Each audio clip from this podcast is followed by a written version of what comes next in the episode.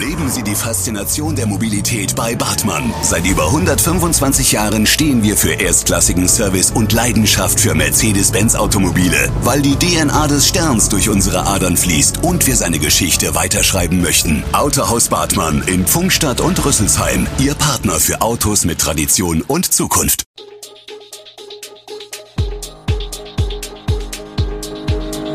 Gude, unser morgendliches News Update. Das Wichtigste aus Südhessen für Sie im Überblick.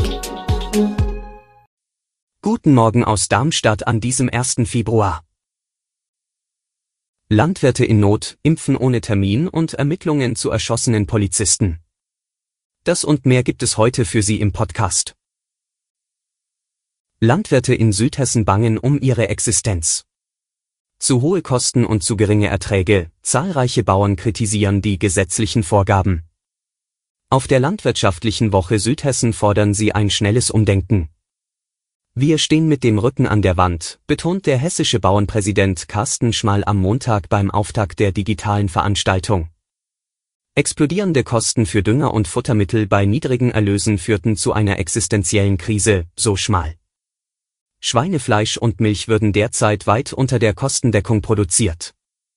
Die meisten Tierhalter werden aufgeben, sagte der Vorsitzende der Landwirtschaftlichen Woche Südhessen Willi Billau. Im vergangenen Jahr habe man bereits 7,8 Prozent der Schweine und 4,3 Prozent der Rinderhalter verloren. In Gesprächen mit Bundeslandwirtschaftsminister Cem Özdemir und Bundesumweltministerin Steffi Lemke, beide Grüne, versuche der Deutsche Bauernverband nun, ihre Botschaft zu vermitteln, ohne ökonomische Grundlagen haben Betriebe keine Zukunft. In Darmstadt kann man sich wieder ohne Termin gegen Corona impfen lassen. Ab dem morgigen Mittwoch wird die Impfambulanz in der Bessunger Straße jeweils mittwochs von 12 bis 18.30 Uhr wieder Impfungen ohne Termin anbieten. Am Samstag 5. Februar gibt es zudem von 12 bis 20 Uhr eine Sonderimpfaktion auf dem Oberfeld. Sie ist ein Gemeinschaftsprojekt der Schaustellerfamilie Salm und der Veranstaltungsagentur NV Events die in Kooperation mit einem Ärzteteam schon ähnliche Aktionen in der Krone und der Lilienschenke organisiert hat. Das Impfangebot richtet sich an Erwachsene und Kinder. Die Aktion läuft in der Erbacher Straße 84 gegenüber dem Hofgut Oberfeld. Ein Termin oder eine Voranmeldung ist nicht notwendig.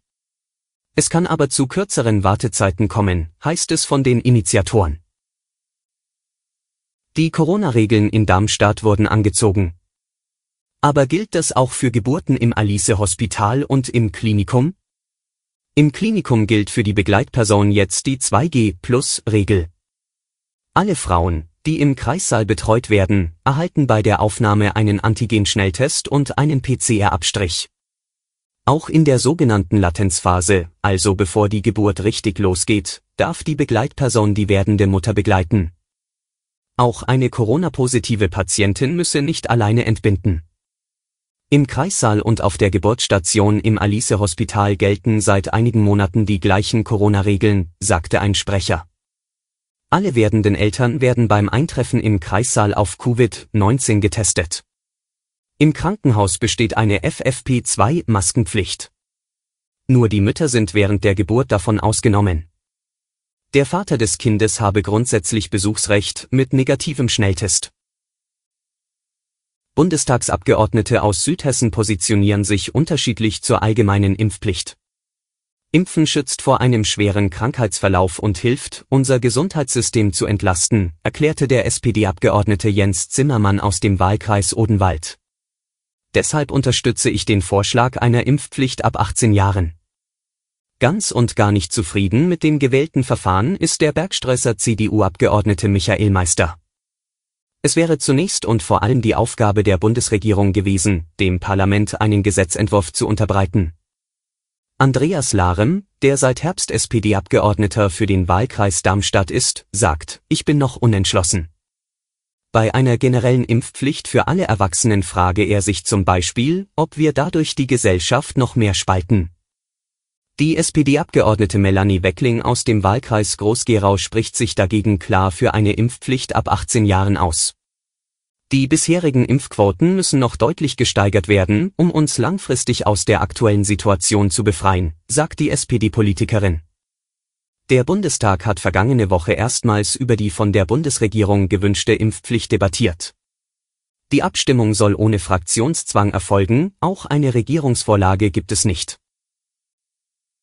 In mehreren Bundesländern haben Gerichte die 2G-Regeln im Einzelhandel inzwischen gekippt, in Niedersachsen schon seit Mitte Dezember, in Bayern, Baden-Württemberg und dem Saarland in den vergangenen zwei Wochen.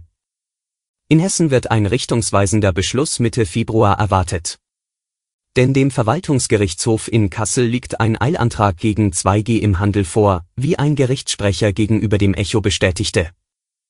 Dem Vernehmen nach von der Modekette Ernstings Family, dessen Chef Tim Hommern hatte schon im Dezember angekündigt, gegen 2G bis zum letzten Euro klagen zu wollen. Beim Verwaltungsgericht Frankfurt hat sich ein anderes Modehaus jedenfalls schon mal durchgesetzt. Wie das Gericht am Montagmittag mitteilte, hatte dieses sie mit seinem Antrag gegen 2G Erfolg. Im Fall der tödlichen Schüsse auf zwei Polizisten in der Pfalz bei Kusel sind trotz zweier Festnahmen noch viele Fragen offen. Die Fahndungsmaßnahmen werden fortgesetzt, weil nach Polizeiangaben nicht ausgeschlossen werden kann, dass es weitere Mittäter gibt. Am heutigen Dienstag wollen sich die Ermittler in Kaiserslautern zum aktuellen Stand äußern. Am frühen Montagmorgen waren eine 24 Jahre alte Polizeianwärterin und ein 29 Jahre alter Oberkommissar bei einer Verkehrskontrolle an einer Kreisstraße in der Pfalz in der Nähe der Kreisstadt Kusel erschossen worden. Die Beamten hatten nach Angaben aus Sicherheitskreisen zuvor per Funk gemeldet, in einem Fahrzeug sei totes Wild gefunden worden. Am Montagabend folgten die Festnahmen zweier Deutscher.